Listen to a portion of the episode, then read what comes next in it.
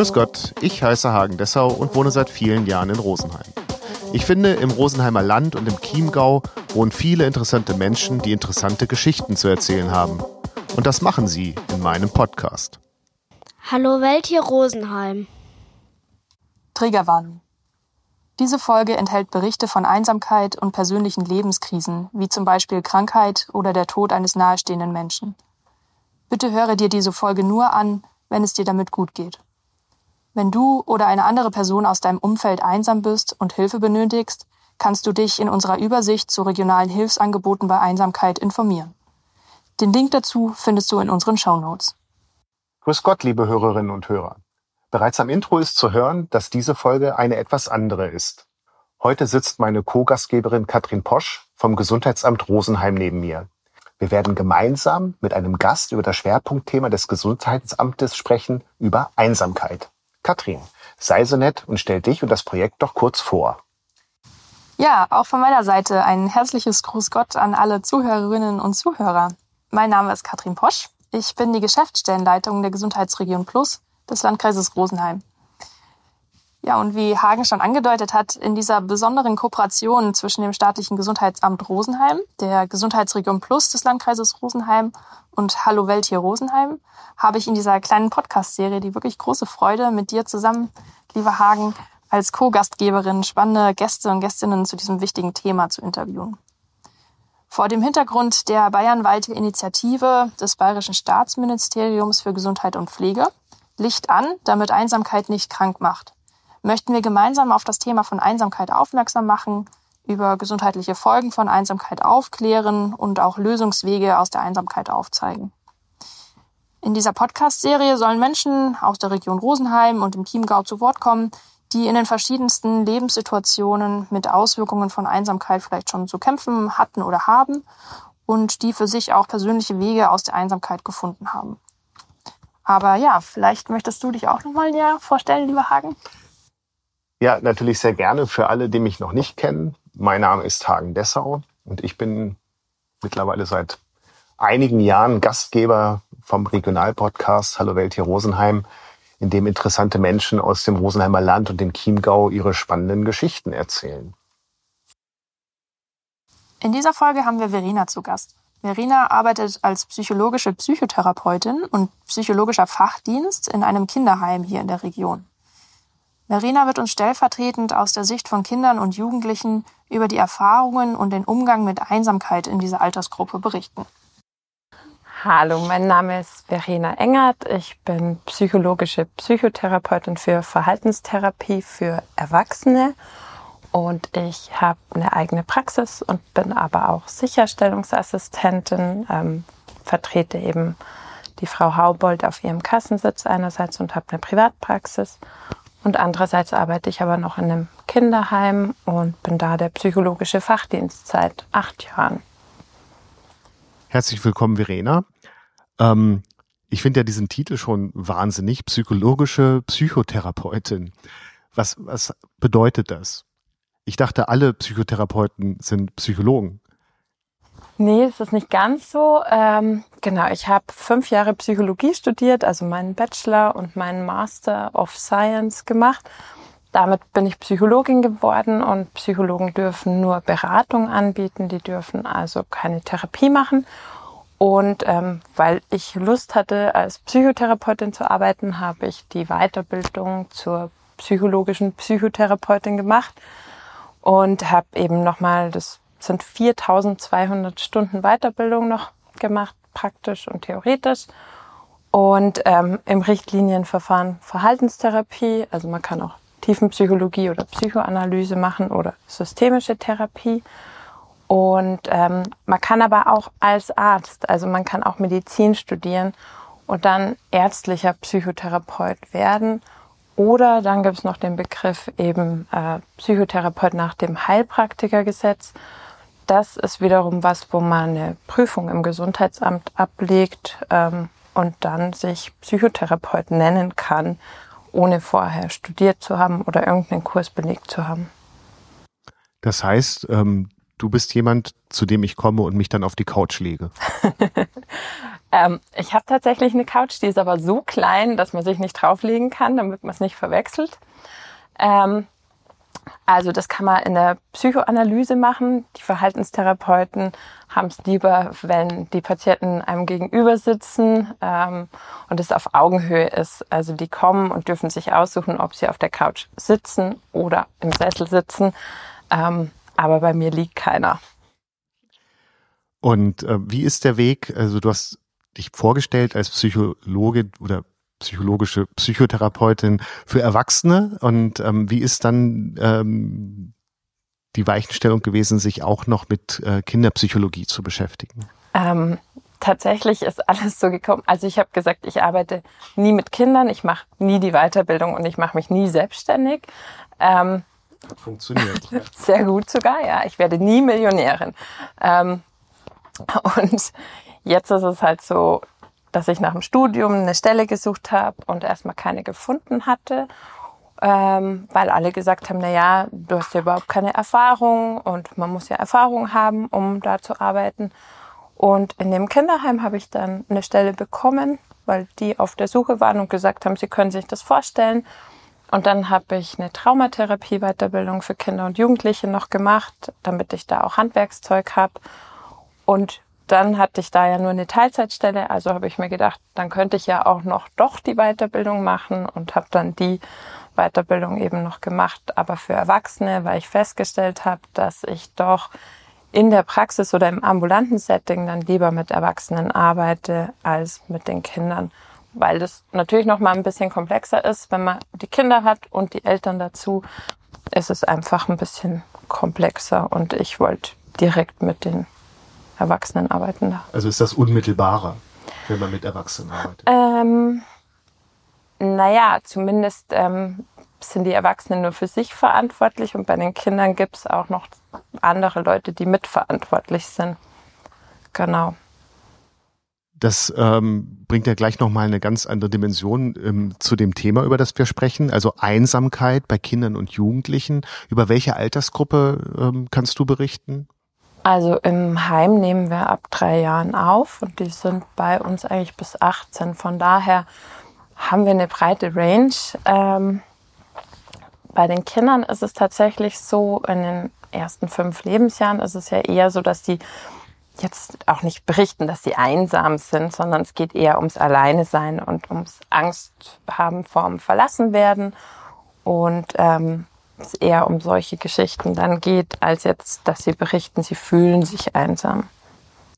Eben, ähm, also wie du sagst, ältere können das wahrscheinlich ähm, ganz klar formulieren, aber wie ist das denn dann eben bei den jüngeren Kindern, ähm, dass man das erkennt, dass es eben nicht mehr das Alleine sein ist, mhm. sondern dass es Einsamkeit ist? Mhm. Ähm, ich denke, es ist einerseits so auch der, der Rückzug ähm, und Schwierigkeiten im sozialen Bereich auch. Ähm, vielleicht auch, dass sie eben größere Angst vorm Verlassenwerden haben, also so Trennungsängste zeigen. Man kann es gar nicht so direkt als, dass sie sich einsam fühlen, definieren. Also es hat eher mit Ängsten zu tun in den ersten Jahren. Und später berichten die Jugendlichen dann eher auch von Einsamkeit, aber teilweise auch eher von alleine sein. Also es war auch, ich habe ja mit ein paar Jugendlichen gesprochen, wie die das so sehen. Und die haben gesagt, na ja, wann habe ich mich einsam gefühlt? Eigentlich, wenn ich alleine bin oder auch, wenn ich in der Schule ausgegrenzt wurde, gemobbt wurde ähm, von Mitschülern oder auch die andere hat gemeint, na ja, ich kann eigentlich auch einsam unter Leuten sein. Das fand ich ganz spannend. Und ähm, sie hat dann gemeint, das sind so Situationen, wo sie denkt, ich bin schlecht oder ähm, ich bin enttäuschend oder wie wäre es, wenn es anders gewesen wäre. Also eigentlich, wenn sie grübeln. Ich hätte noch eine Frage, ähm, um den Kontext äh, dieses Kinderheims so ein bisschen besser verstehen zu können, weil du eingangs ähm, so deutlich betont hast, Einsamkeit bei Erwachsenen, die sind erstmal nur so für sich selber verantwortlich. Wie ist das denn, wenn ein Kind oder ein Jugendlicher oder Jugendliche in einem Kinderheim lebt und wohnt? äh, gibt es dann trotzdem in der Regel immer noch einen Elternteil oder ein Elternpaar im Hintergrund, wo ihr im Austausch mit seid? Oder wer ist so der Vormund oder verantwortlich, hauptverantwortlich für dieses Kind oder diesen Jugendlichen? Also in unserem Fall ist es so, das sind Kinder, die nicht bei ihren Eltern wohnen können aus verschiedenen Gründen. Das kann einerseits sein, weil die Eltern gestorben sind kann aber eben auch sein, dass sie vom Jugendamt werden die Kinder aus der Familie genommen und ähm, es gibt auch welche, wo die Eltern sagen, ich kann das gerade nicht leisten, also ich habe nicht die Zeit, ich habe nicht die psychische Stabilität, ähm, es geht leider nicht, so dass es einerseits ist, dass die Eltern weiterhin ähm, Erziehungsberechtigte und Vormund sind, wenn sie da ähm, das freiwillig so entscheiden auch. Dann gibt es auch Eltern, die dagegen sind und das Jugendamt entscheidet aber, wir nehmen die Kinder aus der Familie und dann geht's vor Gericht und dann wird gerichtlich ein Vormund eingesetzt. Ähm, dann sind die also quasi die Entscheidungsträger. Und ähm, so ist es auch, wenn die Eltern verstorben sind, gibt's da auch einen Vormund, genau. Das heißt, allein aus dieser Lebensgeschichte heraus, die diese Kinder und Jugendlichen bei euch im Heim so wahrscheinlich schon dann mitgemacht haben, gibt es dann in aller Regel auch schon so ein bisschen wahrscheinlich irgendeinen Grund so von dieser sozialen Erwartung oder so einem durchschnittlich erwartbaren Leben, was man vielleicht haben kann, sofern es das überhaupt gibt, ähm, abweicht. Also dass Klar. man halt keine Eltern hat oder dass halt irgendwas Lebenskrise passiert ist im eigenen Leben. Genau. Ich meine, allein die Unterbringung in einem Heim kann man als Lebenskrise bezeichnen, weil in jungen Jahren auf einmal woanders wohnen, ähm, ist natürlich eine Umstellung und dann auch so dieses Leben in einer Institution. Also wir haben einen Schichtbetrieb da, sind wechselnde Erwachsene. Man kommt da hin und wird erstmal jeden Abend von wem anders ins Bett gebracht. Allein schon sowas. Oder ähm, muss sich an andere Gegebenheiten gewöhnen. Also das ist auf jeden Fall so. Ähm, und unsere Kinder bringen natürlich auch teils traumatische Erlebnisse mit sich. Also ob das jetzt Fluchtgeschichten sind oder eben auch ähm, Gewalt oder Missbrauchserfahrungen. Ähm, von daher sind die schon ähm, vulnerabler als ähm, andere, klar. Und du hattest ja eben auch schon ähm, so ein Minderwertigkeitsgefühl angesprochen. Ich vermute, das ist, so wie du sagst, auch etwas ausgeprägter, als wenn man in so stabilen um Umfeld äh, groß wird. Ähm, ich würde sagen, ja, es kann gut sein. Also gleichzeitig ist so der Blick auf die Kinder, so wie ich sie jeden Tag erlebe. Das sind glückliche Kids, die in der Gemeinschaft leben zum Beispiel. Also das Thema Einsamkeit, wo ich anfangs zu denen kam und gesagt habe, können wir mal über das reden, haben die gesagt, hä, wieso? Wir sind nie alleine. Wir haben hier das und das. Und ähm, ich habe auch schon erlebt, dass ein Kind kam aus der Schule und hat gesagt, wir müssen für arme Kinder sammeln und wir sollen da Spenden mitbringen und er muss das und das jetzt einpacken. Also die Wahrnehmung, die wir von außen immer auf Kinderheimkinder haben, ist nicht unbedingt die Wahrnehmung, die die Kinder dort haben. Also auch so, die erleben sich jetzt nicht als benachteiligt. Ähm, von daher ist es so, es hat zwei Seiten, würde ich sagen. Ähm, ja.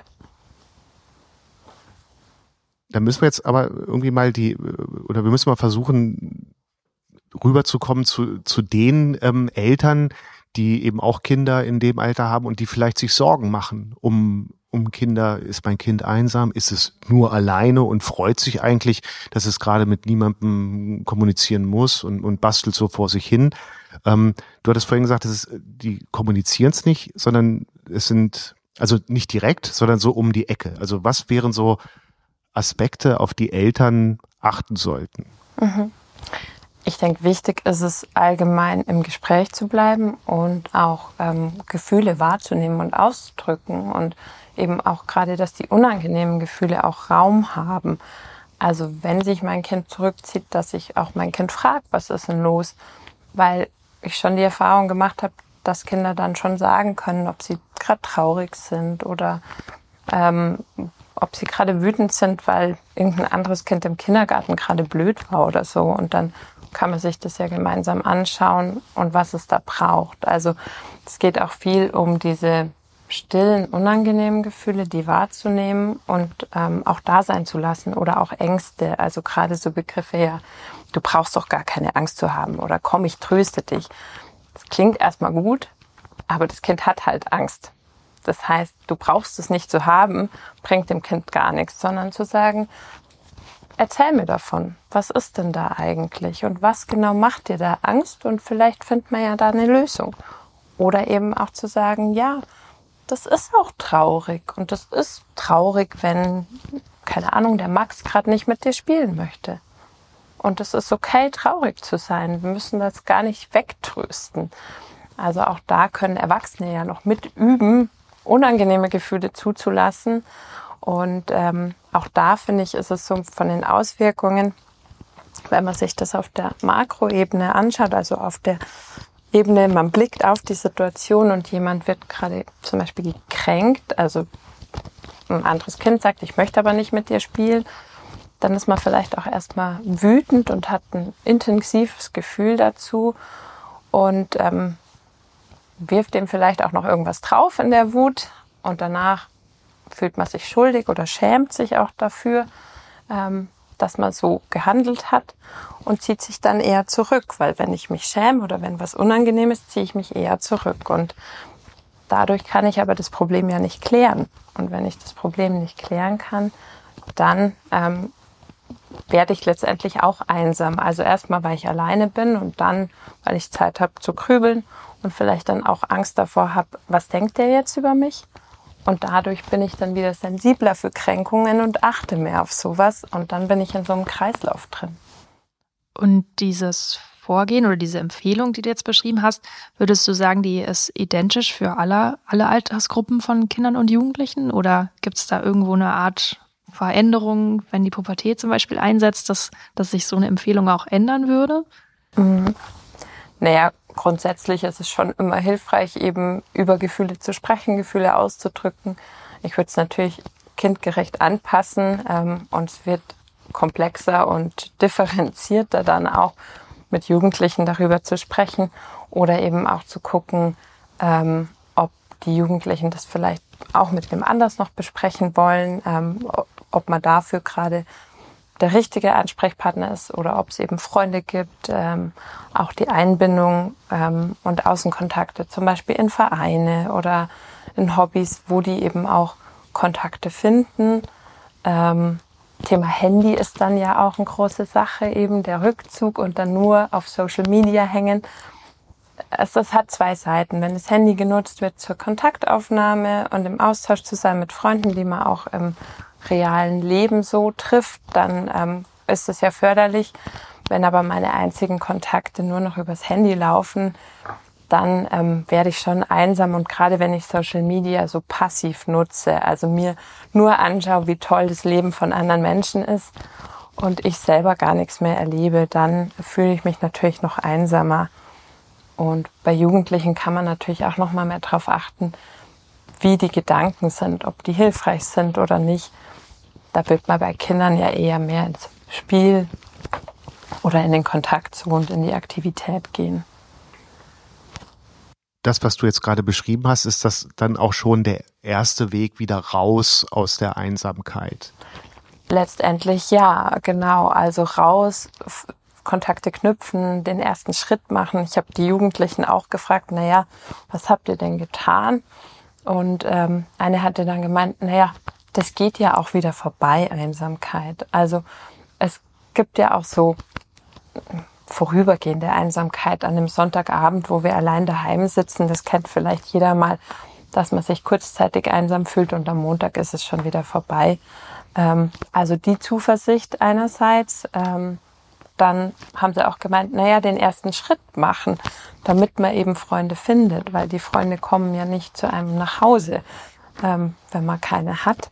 Und ähm, das nächste war eben auch tatsächlich, ähm, hat eine Jugendliche gemeint, naja, manchmal ist es auch gut, die Traurigkeit zum Beispiel zuzulassen, die so dahinter steckt, so als leises Gefühl.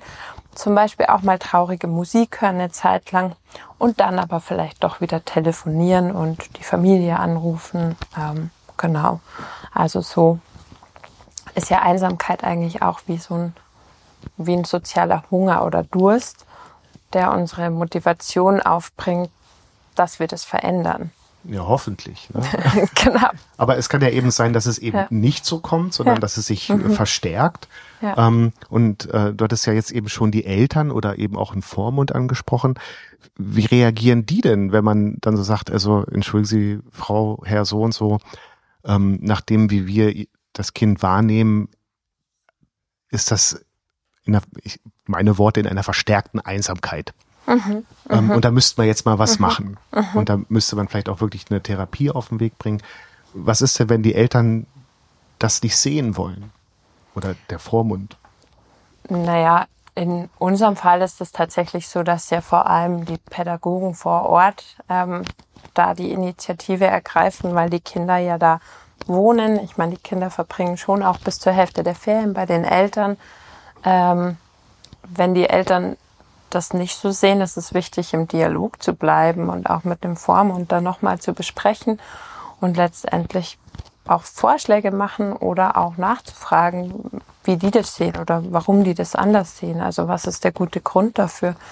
Ähm, und was die Pädagogen letztendlich machen, ist mit den Kindern besprechen, gibt es eine Sportart, die dich interessiert, ähm, was könnten wir noch tun? Oder eben auch einen Kinder- und Jugendpsychotherapeuten suchen, was natürlich schwierig ist, weil die Wartezeiten furchtbar lang sind. Ähm, genau.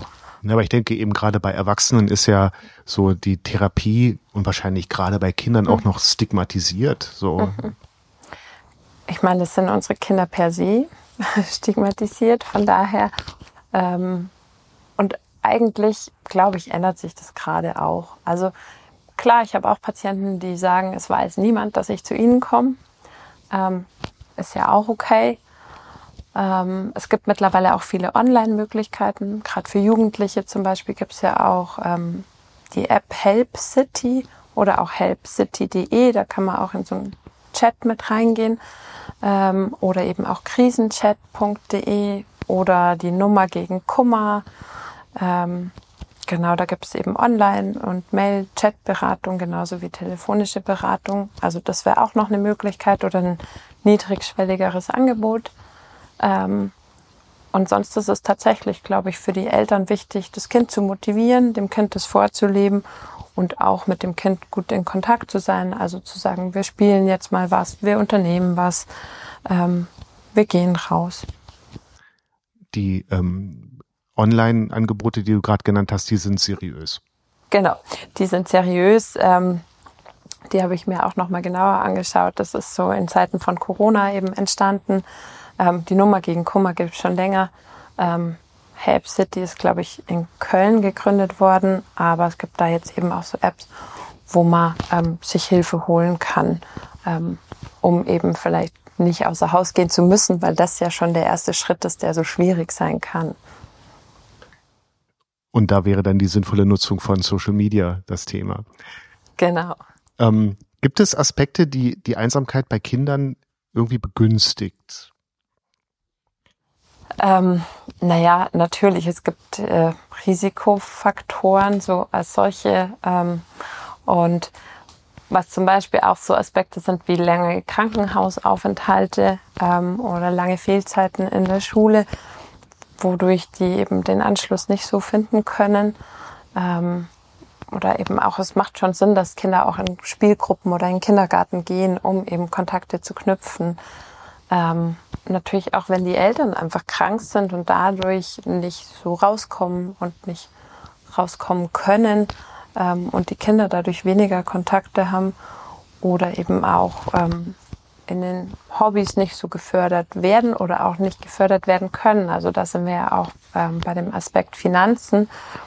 Das heißt, ähm, es ist hilfreich, wenn es auch in Städten zum Beispiel Angebote gibt, die nichts kosten oder sehr günstig sind oder gefördert werden, ähm, weil man muss sich natürlich auch leisten können, hier mit angemeldet zu sein, damit dabei zu sein. Ähm, solche Aspekte begünstigen das auf alle Fälle. Ja. War Corona so ein Einsamkeitsmultiplikator, wie es in den Zeitungen immer steht? Ich würde schon sagen, dass es das gefördert hat, definitiv, weil ja eben gerade diese ganzen Freizeitaktivitäten ähm, zum Stehen gekommen sind. Ähm, Leute haben sich mehr zurückgezogen ähm, oder durften sich ja auch nicht sehen. Also das hat das natürlich gefördert. Und ähm, auch jetzt danach so ist aufgefallen, dass es schon auch mehr, zum Beispiel auch Essstörungen wieder vermehrt gab oder eben auch Zwänge oder ähm, auch soziale Ängste stärker geworden sind. Weil wenn ich vorher vielleicht schon unsicher war und dann ähm, kam Corona und dann habe ich mich zurückgezogen und dann muss ich wieder ganz von vorne anfangen, quasi in Kontakt zu treten, ist das natürlich viel schwieriger. Und mit den Masken konnte ich mich ja auch gut verstecken nochmal ähm, und musste nicht so in Kontakt treten, sondern konnte dahinter auch verschwinden zum Teil.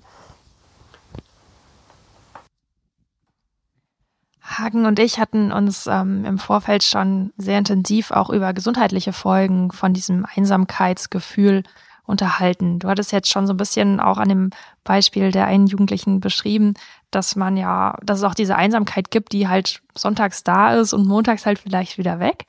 Und manchmal geht sie halt aber einfach halt nicht weg, sondern Einsamkeit kann halt auch bleiben und in dem Sinn chronisch werden. Und wir hatten uns zum Beispiel über gesundheitliche Folgen wie ja die das Immunsystem oder Herz-Kreislauf-System oder natürlich auch die psychische Gesundheit ähm, nachhaltig beeinträchtigen können unterhalten. Ähm, was würdest du sagen in Bezug auf Kinder und Jugendliche? Siehst du also typische Beispiele für gesundheitliche Erkrankungen, Beeinträchtigungen, die vielleicht durch Einsamkeit verursacht oder zumindest durch diese begünstigt werden könnten? Ja, mit Sicherheit eben genau einfach Einsamkeit verursacht Stress und ähm, erhöhtes Stresslevel ähm, geht ja mit ganz vielen Erkrankungen einher. Aber auch wenn ich eben so in dieser ähm, Schleife, wie ich vorher schon gemeint habe, mit den Kränkungen und so auch drin hänge, grübel ich ja auch mehr und ähm, kann eben schon auch ähm, in eine Depression reinrutschen. Oder eben, wenn ich dann ganz vieles als nicht kontrollierbar erlebe, so wie es ja bei Corona ganz vielen ging, so dieses Gefühl von Kontrollverlust und Unsicherheit. Ähm, und dann tendiere ich dazu, das Ganze zu steuern mit, ähm, ich kann die Welt um mich herum nicht kontrollieren, aber ich kann kontrollieren, wie viel ich esse. Oder ich kann den Herd kontrollieren. Oder ähm, kann das eben so ausleben.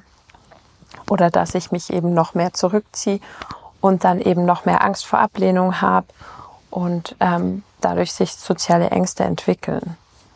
Also das ist definitiv ein Faktor, dass Einsamkeit ähm, viele psychische äh, Störungen mit äh, begünstigen kann auch. Und wie erkenne ich das bei Kindern und Jugendlichen? Ähm, naja, letztendlich ist es ja auch da wieder, wenn ich so den Eindruck habe, ähm, dass da vielleicht auch eine Erkrankung da ist, dann kann man das ja auch abklären lassen, eben mit einer Fachperson. Ich denke jetzt, ähm, dass Eltern Störungen diagnostizieren, ist nicht hilfreich. Aber auch da geht es wieder drum, mit den Kindern in Kontakt gehen, mit den Kindern sprechen, nachfragen, sich interessieren, sonst vielleicht auch mal mit den Lehrern sprechen oder im Kindergarten mit den Betreuerinnen, wie die das wahrnehmen und was man eben beobachtet. Ähm, und eben nachfragen, was die Kinder brauchen. Also ich habe auch schon mit Siebenjährigen gute Gespräche darüber geführt, was sie genau ärgert und was da so blöd ist. Ähm, die können das oft ganz gut benennen. Und wenn sie es eben nicht sagen, vielleicht einfach mal ausprobieren, was miteinander zu machen, zu spielen, zu sprechen und schauen, was passiert. Aber das, das ist doch wahrscheinlich zu dem Zeitpunkt, über den wir jetzt sprechen, auch eine unheimliche Hürde. Also wenn man sich so weit zurückgezogen hat, dann wieder den Anlauf in Gang zu bringen, oder? Ja, genau. Deswegen ist es wichtig ähm, zu gucken, was ist denn möglich. Also erstmal mit kleinen Schritten anzufangen. Was traue ich mich denn? Ähm, bei Jugendlichen vielleicht auch traue ich mich alleine ums Haus zu gehen oder traue ich mich alleine spazieren zu gehen oder was, was geht denn? Und auch nicht nur, es geht ja nicht nur darum, was ich vermeide quasi, sondern auch, wofür ist es denn gut? Also warum will ich denn was verändern? Was bringt mir das Ganze denn? Auch dahin zu gucken, ähm, weil das natürlich mehr Motivation aufbaut. ich würde gerne noch mal über Social Media sprechen, über zwei Punkte. Mir ist gerade eben ähm, bei deinen Ausführungen dieser Gedanke von Online-Gaming ähm, durch den Kopf äh, gegangen. Denn du hast ja vorhin gesagt, ähm, wenn die Leute auf Social Media mit Menschen in Kontakt treten, die sie kennen, das ist natürlich sehr dehnbar, ja. dann ist das gut. und jemand, der den ganzen Tag zockt, trifft sich natürlich mit Leuten, die er kennt. Sind die einsam? Also ich als Eltern würde jetzt erstmal sagen, oh wow, geh doch mal, geh doch einmal ums Haus, bitte. ja. Ähm, sind solche Jugendlichen einsam? Ähm, also auch da kommt es ein bisschen drauf an, was macht der denn, wenn er nicht zockt? Also ich sage jetzt eher, weil es ja meistens Jungs betrifft. Ähm, aber hat er noch andere Hobbys und geht der noch raus und trifft der die auch im realen Leben? Also in dem Moment, wo der zockt, ist er sicherlich nicht einsam. Aber da war auch im Juli, glaube ich, in der Süddeutschen Artikel drüber, ähm, dass einer, der zum Beispiel auf Twitter viel geschrieben hatte und der sich dann immer gut gefühlt hat und der hat auch ganz viele Follower und das ist ja alles ganz toll. Aber sobald er offline geht, ist er eben einsam.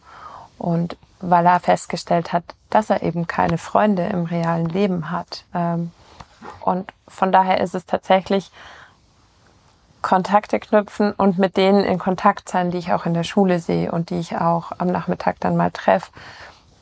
Dann ist es auch okay, mal zu zocken. Ja, ich denke schon an die, die nur die nach dem Mittagessen ähm, gerade noch ein Danke irgendwie rausdrücken hm. und dann sich verdrücken und äh da bin ich mir sicher, wenn die nicht nur die ganze Zeit ihre Gefühle vermeiden würden, würden wir auf Einsamkeitsgefühle stoßen.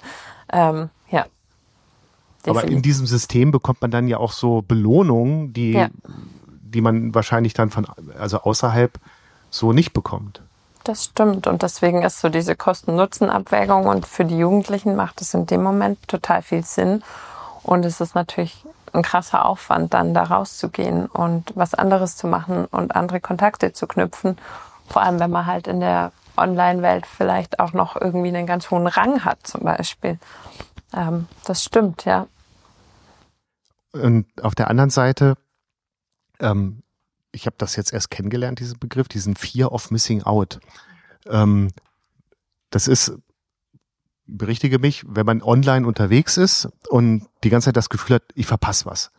Ich verpasse was. Oh Gott, ich verpasse was. Also was du vorhin meintest, dass den Menschen im Internet, ja, denen geht's allen gut, aber, aber mir nicht, weil ich das jetzt leider alles nicht erlebe. So, ne? Ist das auch, ähm, spielt das eine Rolle äh, bei Einsamkeit von Jugendlichen? Mhm. Naja, das könnte ja auch das Gegenteil bewirken, weil Fear of Missing, Missing Out kann ja auch im realen Leben sein. Also ich muss jeden Tag auf der Wiesen sein zum Beispiel jetzt, weil ich könnte ja da was verpassen. Ähm, also ich muss immer dabei sein und ich muss auf jeder Party bis zuletzt da sein, weil ich könnte ja was verpassen. Ähm, also in die Richtung geht es schon auch. Ähm, Aber das ist ja die positive Auslegung davon. Oder die positivere Auslegung. Genau, also ähm, ich glaube, das bedeutet schon auch Stress und äh, ein hohes Kontroll- und Sicherheitsbedürfnis ähm, im Netz klar, wir haben sicherlich Angst davor, was zu verpassen und müssen das Neueste und ähm, was ja auch so eine Sache ist bei Snapchat zum Beispiel mit den Flammen sammeln und ähm, wenn die dann nicht antworten oder da nicht zurück Flammen sammeln, dann ähm, sind ja auch im realen Leben in der Schule die Freunde sauer, weil du warst nicht online, du hast keine Snaps verschickt und keine Flammen gesammelt für mich, deswegen habe ich meine Flammen verloren. Ähm, also das sind ja Dinge, da würde ich sagen, äh, die verstehen wir schon gar nicht mehr so. Und ähm, das ist tatsächlich schwierig, ja. Und wie ist das, wenn man mit Jugendlichen über ein bewusstes Social Media oder eine bewusste Social Media äh, Nutzung spricht? Ich habe immer das Gefühl, das geht eigentlich nicht. oder nur sehr beschwerlich. Ähm, ich glaube, auch da macht es Sinn, sich zu interessieren. Also einerseits den rechtlichen Rahmen so ein Stück weit abzustecken. Ähm, ich meine, WhatsApp ist ab 16 zum Beispiel und Instagram ab 13 und ein Handy besitzen. Eben da würde ich eher sagen, ähm, ich leihe dir mein Handy, also dem eigenen Kind jetzt, was auch bedeutet, es ist ja meins, also kann ich mein Handy auch zurückfordern. Ähm, aber mit vielen Verboten, glaube ich, erreicht man auch nicht so viel, sondern eben diese Auseinandersetzung. Was schaust du dir denn da für Videos an? Was machst du denn da? Weil auch da kann man bei TikTok zum Beispiel, wenn ich ein trauriges Video like und dann kriege ich nur noch traurige Videos vorgeschlagen, dann bin ich ja auch schon wieder in der Spirale drin. Und wenn ich mich dann einfach mich mit hinsetze und sage, zeig mir doch mal, was du da so machst, lass uns drüber sprechen und eben auch so ein bisschen bei Jugendlichen schon die rechtliche Aufklärung, was das Ganze bedeuten kann und was es für Konsequenzen haben kann. Ähm, ich finde nicht, dass man jeden Chat mitlesen muss, aber drüber sprechen, um was, was interessiert dich gerade? Wo bist du gerade unterwegs? Und dann kann man da ja wieder anknüpfen und sagen, keine Ahnung, dann können wir ja mal irgendwo in eine Ausstellung gehen, die dazu zu dem Thema vielleicht was hat oder ähm, mal Mangas kaufen im Buchladen oder irgendwie so halt da sich zu interessieren und die Jugendlichen sehen und hören in ihren Bedürfnissen. Das klingt so, wenn man das ähm, reduziert, was du erzählst, klingt es für mich als so als Appell an die Eltern, hört zu. Mhm. Ist es so einfach? Naja, das ist es ja nicht immer. Also auch Zuhören und auch Eltern haben damit ja oft äh, Probleme oder auch ähm, jeder hat so seine Haltung und was ist da richtig und was ist gut. Und ähm, oh mein Gott, wenn man sich immer nur so dünne Models anschaut, dann kriegt man ja eine Essstörung. Und ähm, oder wenn man immer nur so Mangas anschaut und das ist ja völlig unnatürlich. Und ähm, das sind natürlich viele Ängste und Unsicherheiten dabei. Und auch gerade ähm, ich meine, die Jugendlichen sind einfach viel affiner, was sowas angeht und die Technik angeht. Und die sind da viel fitter. Und das verunsichert einen natürlich auch als Erwachsenen, wenn man da daneben sitzt. Ähm, und ähm, damit muss man ja auch erstmal umgehen. ich glaube, da hätte ich jetzt nochmal so eine ganz praktische Frage. Ja. Ähm, für jemanden, der sich damit vielleicht noch gar nicht beschäftigt hat. Wie spricht man denn über Gefühle? ähm, naja, letztendlich nachfragen eigentlich. Zum Beispiel, wie geht's dir denn wirklich gerade? Ähm, oder es kommt ziemlich auf die Situation an, würde ich sagen. Ja, aber das ist ja schon auch so eine, so eine Floskel, ne? Man kommt mhm. nach Hause und mhm. wie geht's? Ja, passt schon. Und dann, mhm. ja, wir, mhm. wir haben doch gesprochen. Mhm. Ähm, vielleicht ist es auch, wenn man eben gerade den Eindruck hat, dass das Gegenüber was bedrückt, dass man das eben auch anspricht, anspricht, was man beobachtet. Oder ich merke, du bist heute stiller als sonst. Ähm, was ist denn eigentlich los? Also wirklich nachfragen, offen sein, ähm, natürlich gibt es auch Spiele, die dazu ähm, passen könnten oder also es gibt sehr viel therapeutische Spiele auch in dem Bereich natürlich. Auch so Sachen, ähm, also eins heißt, wenn du ein Bonbon wärst zum Beispiel und dann einfach mal über so hypothetische Fragen ähm, miteinander ins Gespräch gehen oder eben auch mal nachfragen, wo spürst du das eigentlich gerade im Körper? Also wie fühlt sich das denn an?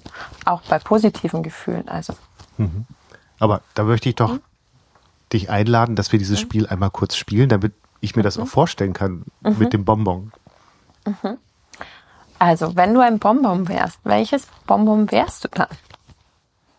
Jetzt in Bezug auf Farbe oder Geschmack? Sowohl als auch. Werde ich dann analysiert eigentlich?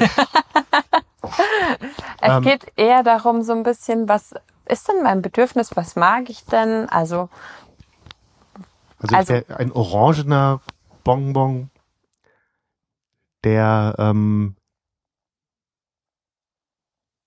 so wie, ich weiß nicht, die, diese, diese Milch, der hat die Konsistenz von diesem Futke oder wie die heißt, so diese Milch, äh, Genau, ja, mhm. so, so, so ein bisschen, also nicht die knacken nicht und ja.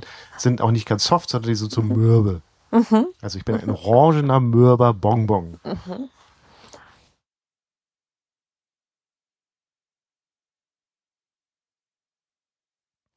Ähm, süß, aber in der Mitte ist so ein ähm, saurer, äh, Braus, saures Brausepulver. Mhm. Und wie geht's dir damit, wenn du davon so erzählst? Auf welcher Ebene jetzt? also das ist so, das wäre so ein Bonbon, wie ich ihn gerne äße.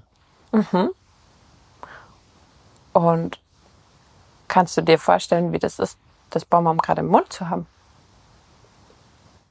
Ja, für einige wäre es wahrscheinlich ein äh, bisschen ätzend, weil sie diesen Geschmack, also diese Art des Bonbons nicht mögen. Mhm. Für, für mich ist super. Ja, ja, aber die Frage mhm. ist ja, wie, wie andere den, den essen. Und ich glaube, einige mögen diese Konsistenz mhm. nicht. Und die Frage war aber genau, wie ist es für dich? Ja. Also, wie fühlt sich das an im Mund? Und ja, ich finde es super. Also mhm. ähm, das ist sowas, mhm. ich, ich mag diese, diese mhm. zarten nicht, aber ich mag auch mhm. diese Soft, oder wie die heißen, äh, Soft-Drops nicht. Ja. Und deswegen wäre das ja. für mich äh, und eben dieses, äh, dieser Kontrast zwischen süß und mhm. sauer in der Mitte. Also es geht auch so ein bisschen einfach, wie erlebe ich mich? Und wenn ich die Kinder das frage, dann, dann kommt eben, und ich bin ganz, ganz sauer oder ich bin so und so. Also es geht um Wahrnehmung und ähm, was mag ich denn eigentlich? Da fängt es ja schon an. Also da kann man auch mit so Achtsamkeitsübungen, wir haben Kinder mögen immer Rosinen nicht, mit Erwachsenen kann man es eher machen, aber eben so. Ähm, wir haben letztendlich dann Sonnenblumenkerne mal genommen zum Beispiel und die mal sich länger angucken. Wie fühlt sich das an? Ähm, wie riecht das oder wie hört sich's an, wenn ich einen Sonnenblumenkern in der Hand zerdrücke? Ähm, und wie schmeckt der, wenn ich ihn auf die Zunge lege und wenn ich dann einmal drauf beiß? Also so ins Spüren kommen und ins Hier und Jetzt kommen und wie ist das gerade für mich? Und so kann man mit solchen Spielen dahin kommen, auch wenn das jetzt erstmal damit gar nicht so für uns Erwachsene damit so viel zu tun hat. Aber es geht darum, wie nehme ich mich wahr und was mag ich. Und wie werde ich jetzt wahrgenommen mit dieser Bonbon-Prognose? Äh, habe da gar nicht vor, das zu analysieren. So. Es geht tatsächlich wirklich drum, anzufangen, sich vorzustellen, was gefällt mir eigentlich und was gefällt mir nicht. Weil dadurch kann ich ja auch an meine Ressourcen kommen und sagen, welcher Sport würde mir gefallen oder mit welchen Freunden will ich eigentlich befreundet sein ähm, oder mit welchen Menschen. Aber ist das ein Punkt, gerade so als Vater, ist es ja ganz oft, dass man das Kind fragt, ähm, ja, willst du nicht, was weiß ich, Fußball spielen? Ja, finde ich scheiße.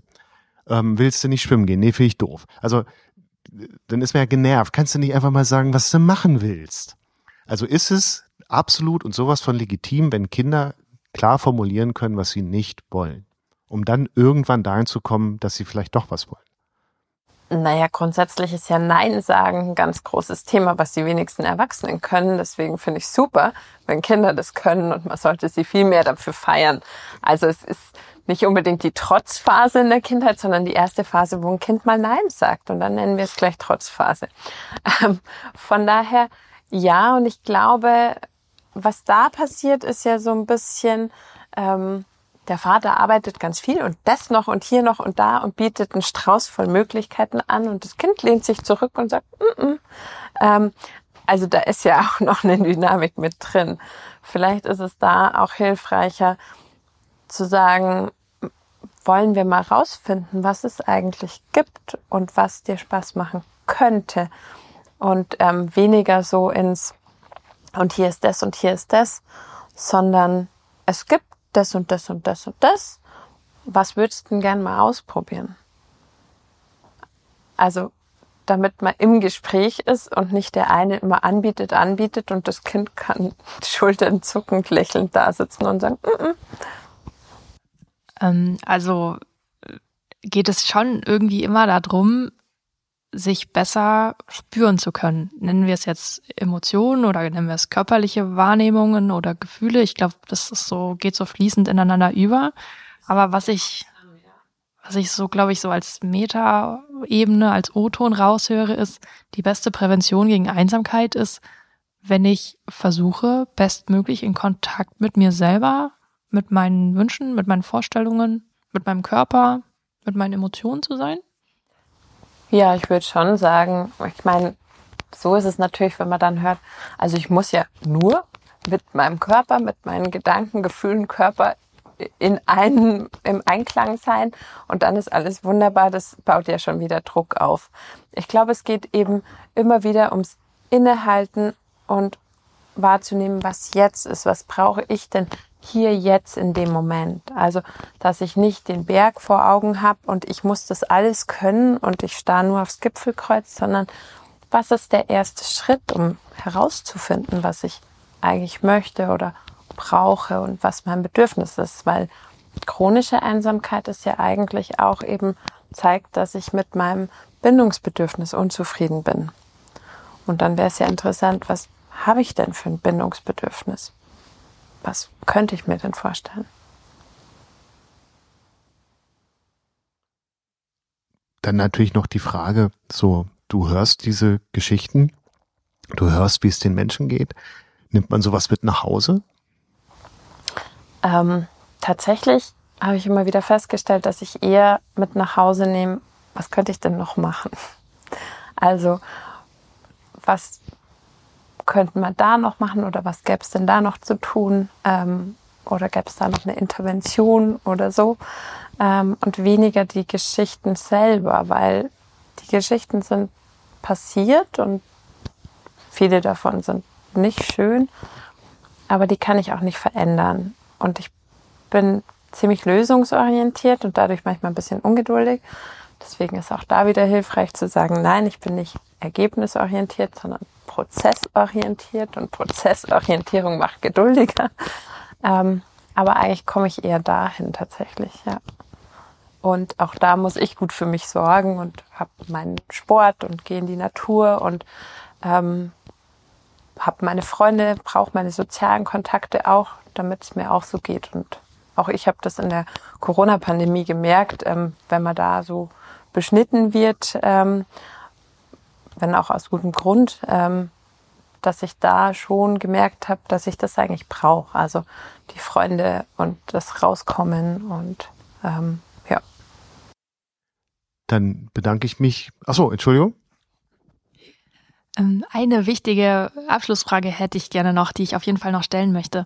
Könntest du noch mal ganz klar sagen, oder so, so wie es dir halt möglich ist, ähm, an welchem Punkt soll ich mir professionelle Hilfe holen, wenn ich als Kind oder Jugendliche selber einsam bin oder das als Elternteil bei meinen Kindern beobachte? Und wann reicht es vielleicht eher so ja weichere Dinge zu begleiten, wie wir es jetzt, wie Hagen auch gesagt hat, ähm, dass man schaut, was, wie man die Freizeit vielleicht noch anders gestalten könnte. Also wo ist so diese Trennlinie, wo bedarf es professionelle, therapeutisch oder auch ärztliche Hilfe und wo ist es noch okay, wenn wir so versuchen, gemeinsam einen Weg ähm, über ja all diese Möglichkeiten zu finden? Mhm. Das ist gar nicht so einfach zu sagen. Ich glaube, die Trennlinie ist gar nicht so scharf. Ähm, ich denke, wenn man selber erstmal probiert und merkt, dass es nicht, nicht weitergeht. Also, dass man mit dem, was man macht, ähm, nicht weiterkommt.